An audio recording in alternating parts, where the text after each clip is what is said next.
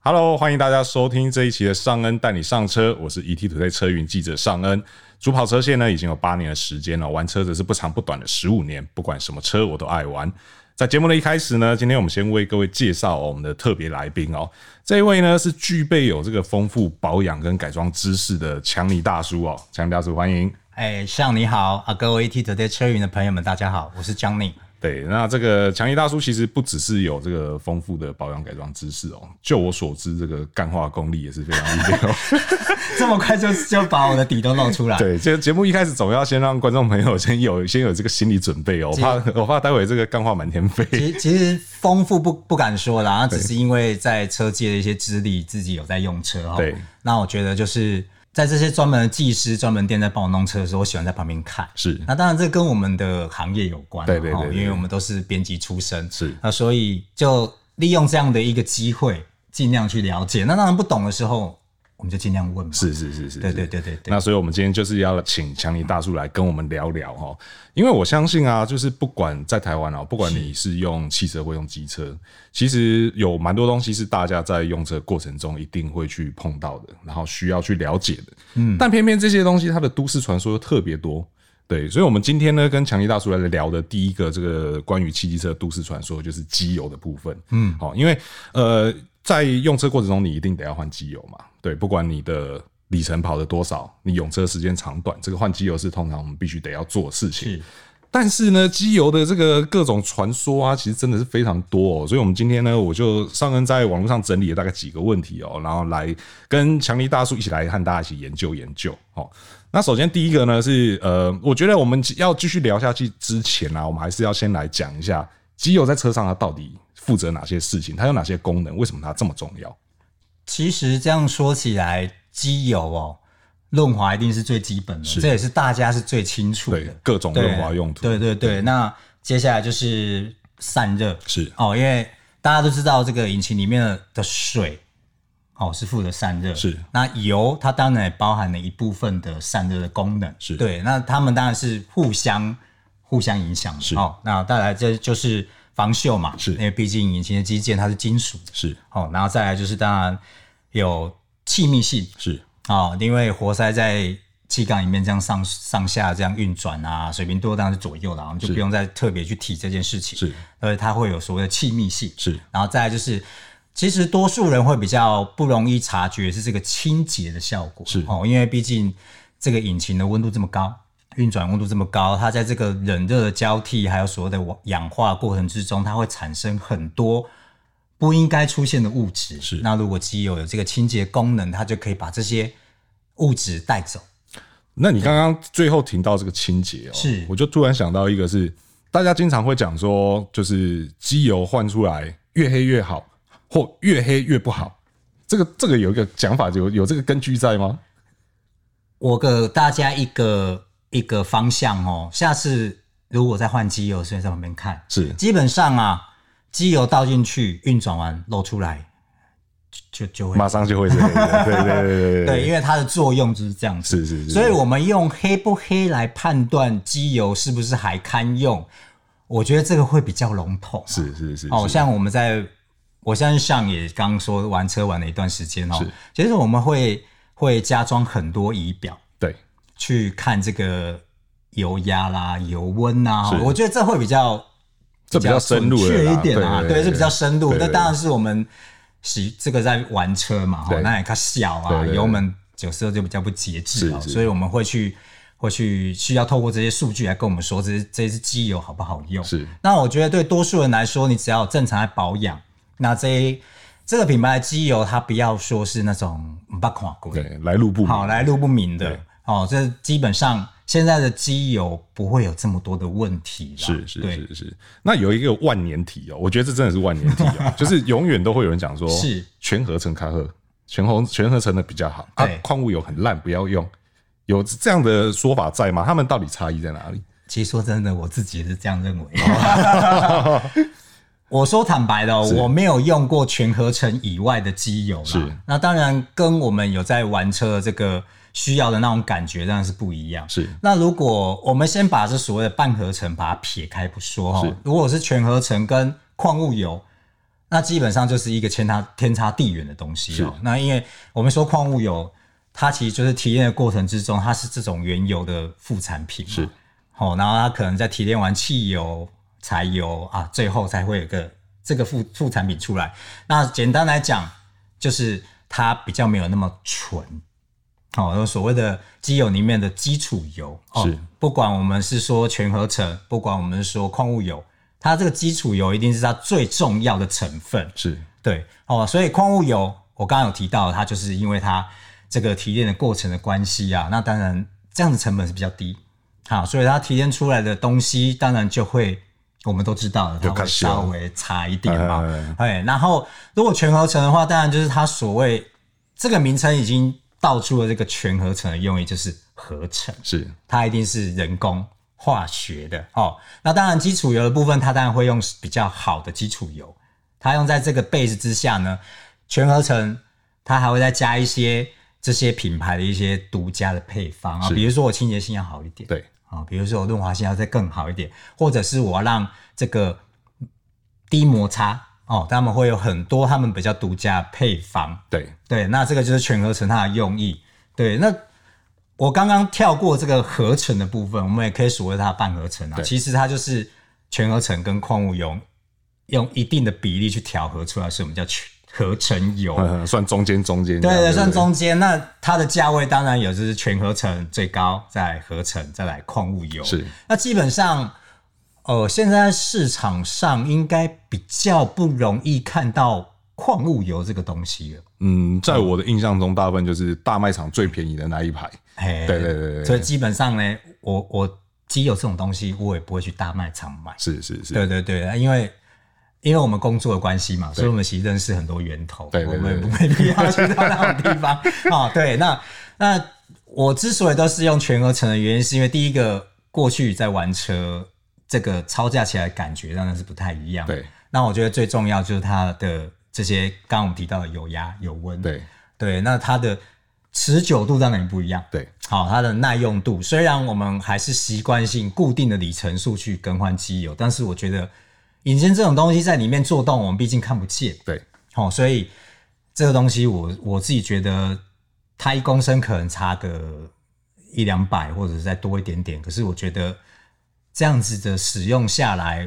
五千一万换一次，这样的一个差落差，价格落差是可以接受的啦，所以我都宁愿用好一点的。对对对对对，所以大家还是可以依照自己的，不管是经济状况也好，或者是是你对你车子的这个价值看待如 何，对，然后去决定用什么样的。当然跟车子使用的方式有关系啊。对对如果如果你只是一辆代步车，那我相信在你还是会有固定的里程数的保养的情况之下呢，合成油应该也是符合你的使用啦。是是对是对是对。那你刚刚提到了一个，就是关于换油的时间。嗯这个我觉得也是经常在网络上会出现这个各种论战，啊是是是，就是到底换油时间要听谁的？我应该听楼下傻鸡公公的嘞，还是要听原厂技师讲的嘞？还是我哪里有一个比较准确的东西可以去做参考？这个其实都是听我阿姨说的。哦，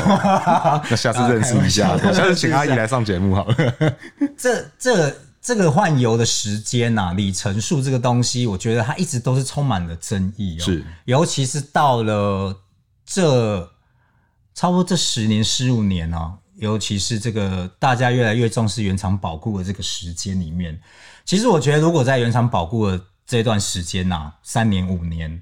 我觉得你就照着原原厂 SOP 去做， 是，理论上不应该会有什么问题，是就算有什么问题，也原应该厂是应原该厂也要帮你负责处理。对对对对对，那那强尼有一个比较特别习惯，是我从来没有买过新车啊所以对我车买来基本上都是在外面的保修厂做是这件事情。是对，那到底是应该要多久换？我们刚好提到原厂，你就照原厂规则，然后现在基本上都拉长了啦。对，那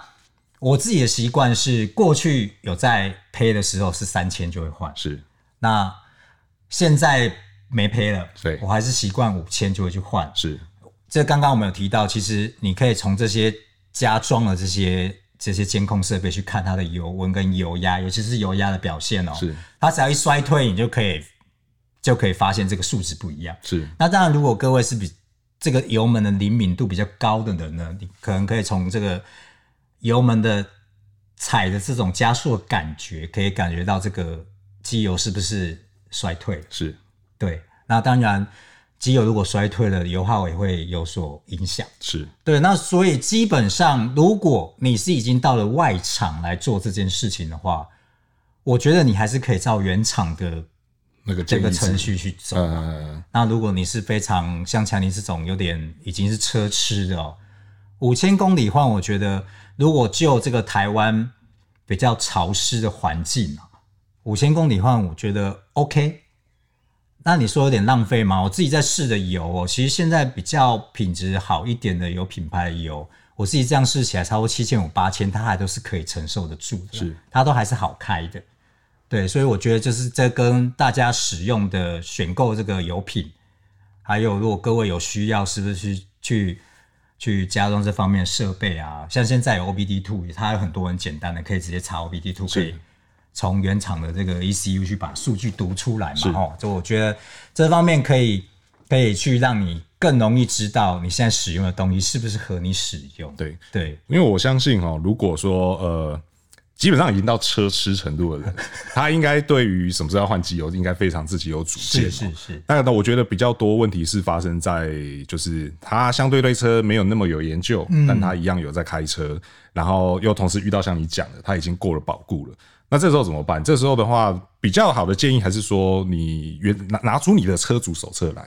我相信很多人买车，其实不管我们买二手车、买新车，理论上应该都要有车主手册，就算没有，网络上应该也找得到。对，那如果你真的拿不定主意，就拿出你的车主手册，嗯，然后看上面记载的里程数，还有最重要的时间，因为很多人会忽略时间这一点哦、很多人都觉得说啊，我车就没有在开啊，不需要去换油啊，里程到了再换就好了。可是有的时候，我我听过比较极端的例子是，两年了，那车还开不到五千公里。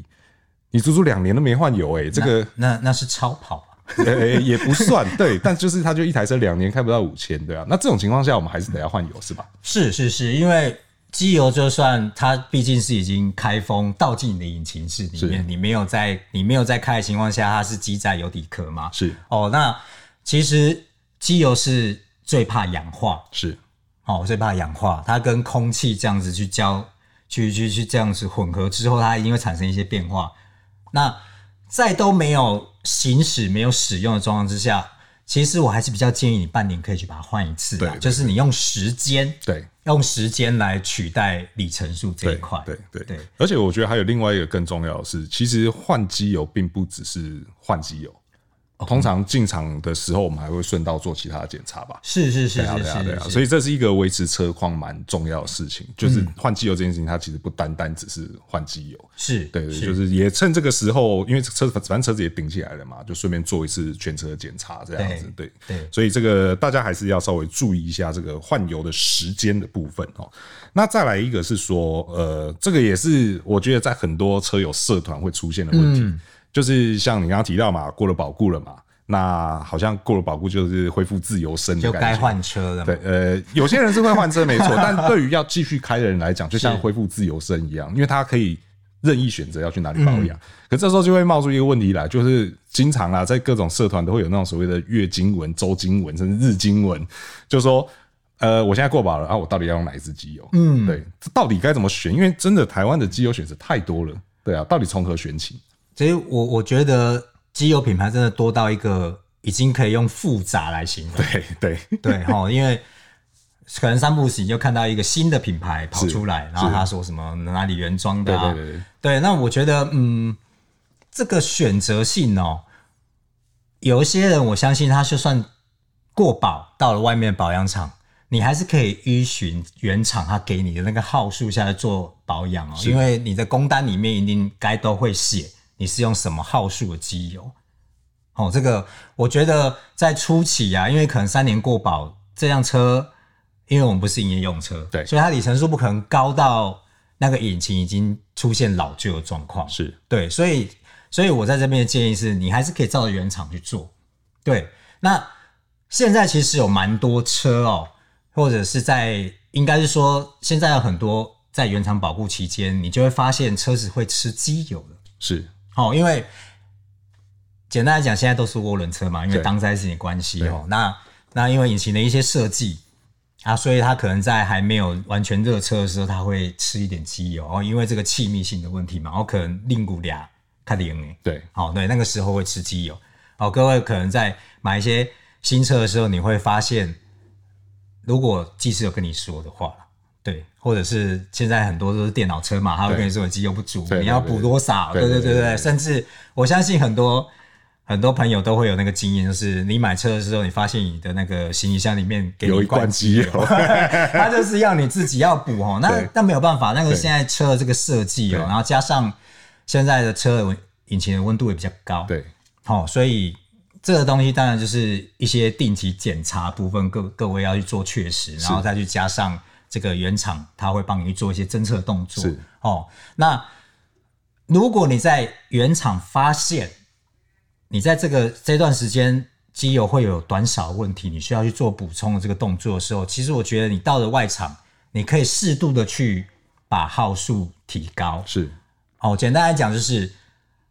把它变浓。对对，那如果假设用零 W 三十跟五 W 四十这样子一个结构下去下去聊的话，那零 W 三十就是比较稀，对那五 W 三十就是比较浓。对，哦，这个这个是正常。然后我们用数字的大小来判断它的浓稠度哦。是，其实我以前都会比喻哦，就是就是零 W 三十就是酱油，嗯，五确实 W 三十就是酱油膏。 差不多差不多， 当倒出然来没有是那么个感浓觉稠哦。对对，因为因为我过稀的，也就是零 W 三十这种比较稀薄的机油呢，它当然有它的用意是，哦，因为因为现在环保意识抬头哦，我们为了要让这个热车的时间缩短，所以原厂现在都会把。机油的号数用零 W 的这一个号数下去使用哦，其实很多，现在蛮容易看到的哈、那如果你发现你在比如说三年保固这段期间，它都会有机油短少问题，那你就可以在过了保之后，适度的去提高你的号数，哦，这样子你就可以去减少这个机油短缺的问题。是是对是对对，那如果说假设真的还是拿不定主意的情况下，又或者是说你真的觉得有点复杂、有点麻烦，然后不想去了解的话，是其实最保险的做法就还是继续用原厂号数。对对对对对对对，那这个东西一样。在车主手册里面一定都会有，对，赶快所以把它找出来对，所以大家真的那个车主手册要看，虽然有些车主手册我知道是真的蛮厚的哦、然后会觉得有些字是看不太懂的，但是还是稍微看一下，因为我听过最夸张的例子是。他那台车，他可能已经开了十年了，然后有一个按钮是干嘛，他从来不知道。然后我就跟他说：“车主手册去找出来，里面有写，自己去看，我不要告诉你答案，你自己去找。”对啊，所以这个东西是还是蛮重要的，所以很多资讯其实在里面都有啦，不一定对要上网发问。其实对其啊，实我可以给各位朋友们一个建议哦，因为现在网络资讯很爆炸，是其实，在网络上面有很多这种所谓的车友俱乐部，是，他们都会是同一款车，对大家聚在一起，对对对，那我觉得各位可以花点时间加入，然后稍微划一下，大家在讨论什么，甚至你可以发问。是是哦，是，就里面我相信有很多那种比较资深的车友哦，或者是我们不要说车痴啊，他对可能就这台车他拥有的时候，他就去研究，哎是他就会发现什么样的东西对这个款车车是是比较好的比较好的，对对对对。对然后你对在里面可以得到一些资讯，是是，对是对嗯对，所以这个大家也可以，也是一个管道啦，哈、哦去获取资讯的管道。那你刚刚我们刚刚一直在讲这个，就是型号啊、番号啊这些东西，因为大家知道最近的天气比较冷嘛是，冷到甚至还下雪，这样这个在台湾算比较不常见的情嗯况。那在这段时间呢，网络上又冒出了这些这种问题，哦，就说。现在气温比较低，那我是不是应该要去改变我用的番号？我是不是因为有些人会觉得说啊，我现在可能原本是十三十啊，那我是不是天气变冷了，我应该去换一个五二十啊什么之类的，这样是不是对车会比较好？或者是说，如果假设我在这个气温用什么样的番数啊，会不会伤车这样子？嗯，对啊，会会有这样的说法在吗？呃，其实这样的说法，我曾经在骑重机的车友里面，会因为夏天跟冬天去换不一样号数的机油。是，那我觉得他会这样子做一个改变，是因为重机的转速高很多，是高很多。对，那我觉得汽车如果就这个这样子夏天、冬天要去做调整哦，那说真的，因为现在是整个气候都已经变得非常的奇怪。是，哦，你看前阵子还在下雪，这几天热的要死，对，快三那你十是度不，是又要换 回来？所以我觉得不需要去为了这个气候，因为我觉得台湾虽然虽然它的气候变迁已经不像从前这么什么四季如春啊对什么的，对。但是台湾的气候变化还是没有像国外这么的严峻啊，对没有这么剧烈，对所以我觉得还好，对对我觉得还好，不需要去为了这个这个夏天跟冬天，那你要在什么时候该去换？比如说刚刚像说变保换保，冬天换保，对然后夏天换热，对，那其实我蛮难抓什么时候会变冷，对，什么像时候像这个礼拜换就很糟糕 了，刚换完的马上又要换掉了，对对对对对对，所以说确实啦，这个东西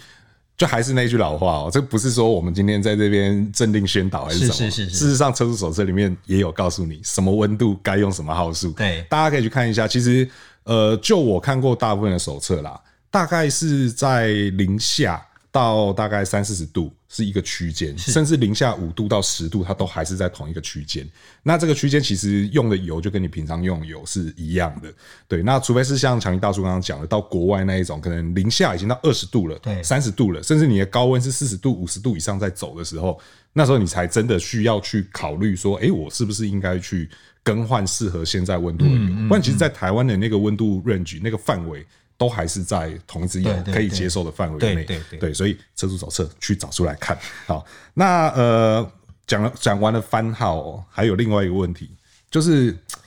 网络上常有一个段子是这样说的哦，就说台湾是全世界机油品牌最多的国家。对，那这么多品牌，到底能用还不能用？哎、这实在很难说哎、是对，说说真的哦，其实就算机油品牌现在已经这么多了，哦是那些老品牌还是存在的是，哦。各我觉得就各位就各位用车人，一般用车人来说，不需要去挑战这个。好、你只要用你习惯的那个品牌，反正你用的都没问题，对它也不会突然就出问题了。对对，那那不像我们的职业哦，因为有时候会认识到一些厂商哦，他希望你去试用他的东西哦，他这个品牌你可能你可能没有接触过，对对我们才会有那种机会。对，那我觉得对一般的、一般一般的汽车也好，机车使用人来说，我觉得你就是固定哦。对我，我觉得不太需要一直去，哎、我眼眶这样弄啊，嘿，我再试试看这一对只，对对哎、这个可修哦，对我要用看看。对我我觉得不需要价去冒那个风险。对，不而且我觉得它价格的差的落差没有大到你需要去试试看。对对对对好，对不对，啊管是拿钱去试，或是拿车子的这个稳定性去试是啊这些，是啊是啊对，所以说真的拿不定主意的时候，就是找大品牌，对啊然后对啊在可以信任的通路去做购买这样子。因为机油这种东西确实也不是，我当然知道有一些人他是为了省钱，然后去找便宜的油，嗯，就好像我说的大卖场那种一百块以下的。但又有另外一群人是，他们想对自己车子好一点，然后去选特别高价的油，对啊。那其实这种东西永远都是没有最好啦，只有最适合啦。是啊，是那啊这个适合其实也是从呃，不管是经济的角度，就是荷包的能不能承受，又或者是说对车子到底有些特殊车款它要用特殊油没有错，但是如果你不是那些特殊车款的话，其实用了也未必适合啦。是对，所以大家还是说，如果你真的拿不定主力的时候，就找那些知名大品牌去购买，然后再可以信任的通路这样子。对，那接下来就来到最后一个问题哦，我觉得这也是经常会发生，而且几乎是几乎是不管你今天是在原厂保养，或是你去外厂保养，都会冒出这样的问题来，就是到底该不该加机油精？哦，好对，好艰深的问题。有 太没太想到我们太尖向了竟吗？然整理整理出来这个， 这样会不会断了这很个多要人？好好 说，不然会话好会掉不少说客户。也不是这样说啦，对啊，那我听听看你怎么说。来，油精这种东西哦，在我自己接触起来，其实呃，现在各位在市场上最容易接触到油精，其实有两种。现在像这边是针对机油部分，是然后还有另外一种是燃油。是对，那我们针对机油精来说呢，简单来说，第一个你还是必须要找有品牌的会比较妥当是哦。然后再来就是机油精这种东西，它一定去补足这个机油原本比较缺乏的一些，可能它配方里面没有注重的这些这些东西。是，那我觉得一般的机油哦，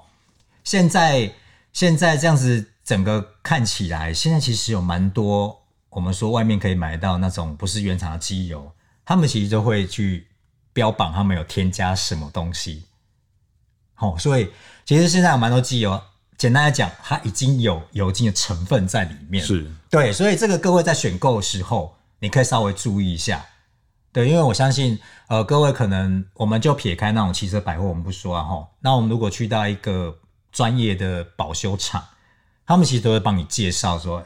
这个有被气矿买啊，我们有加什么加什么这样子。对哦，因为这个成分其实从古早到现在，有很多东西都被加进机油里面对。那他们也有很多说辞去说这个东西加进去，我可以怎么样怎么样怎么样怎么样这样。那各位就，如果你是要加，你觉得加油精这个东西你是愿意尝试的，各位可以先现在可以朝向这种机油买来它已经有这种添加剂在里面的产品。是，对，那我其实我身边蛮多这种重度的人哦，他们他们其实还是会习惯去加，他们觉得加这个机油精，好，比如说的我的转速在拉的时候会比较好拉啦，噪音会比较小啦，啊，或者是机油是不是需要延长它的耐用性？我觉得对比较性能车的车主来说，他们反而不是要去延长它，对啊他不是要他们延长只是要让它的性能更好，就时间内的表现哎呀，更够卡好。好吹啊，然后那种那种开灯啊，这样吹起来，哇，这个哇哇哇，挡挡断油，对对对，所以所以我觉得各位可以去尝试看看、啊，是我觉得这种东西加进去，你是不是有感觉，或者是有露出来的时候，那个那个变化是不是可以看得出来？我不知道，哦，因为我自己没有在加这种东西，是那它加进去是不是在？如果我之前讲那个，你有去加这个监控的这些设备，它是不是加了进去之后，会让这个机油表现更好？说不定。那我觉得这是可以去尝试看看，它不会因为你加一次这个，你的引擎就挂掉，嗯，哦，引擎就炸掉，这个是比较不会发生的问题。是是是，所以说其实就像补品一样啦，哦，就是看你有多少钱做多少事啦。是对啊，啊，你有钱就加，没钱其实不加也没差。对，因为机油精这个这个这个产品的价格其实落差很大。对哦，有我有看过那种几百块的，对，我有看过那一几千块的，对对对对对对那当然就是这个品牌的这个这个 base，它是不是哦，它是这种很知名品牌，它出了这种机油精，它就是便宜不下来是，啊。对，这个大家可以斟酌一下。对对对对，所以主要还是衡量自己的实际的状况啊。是是哈是反正有钱想试可以试，没钱不加其实也不会也没什么差。是是啊对是对对是对是，OK。好，那今天呢，跟强力大叔哦来跟大家聊哦这个关于机油的这个 N 个都市传说哦。那希望大家能够在这期节目呢对机油有更多的了解哦。那最后，上还是跟大家说，这个车主手册要去找出来看。 对，OK，好，那感谢大家收听这一期的尚恩带你上车。那不管你对我们这期的节目呢有任何的意见哦，或想和我们一起讨论哦，都欢迎在留言提出来。那如果还没订阅的朋友呢，要记得订阅。那我们就下次再见喽，拜拜。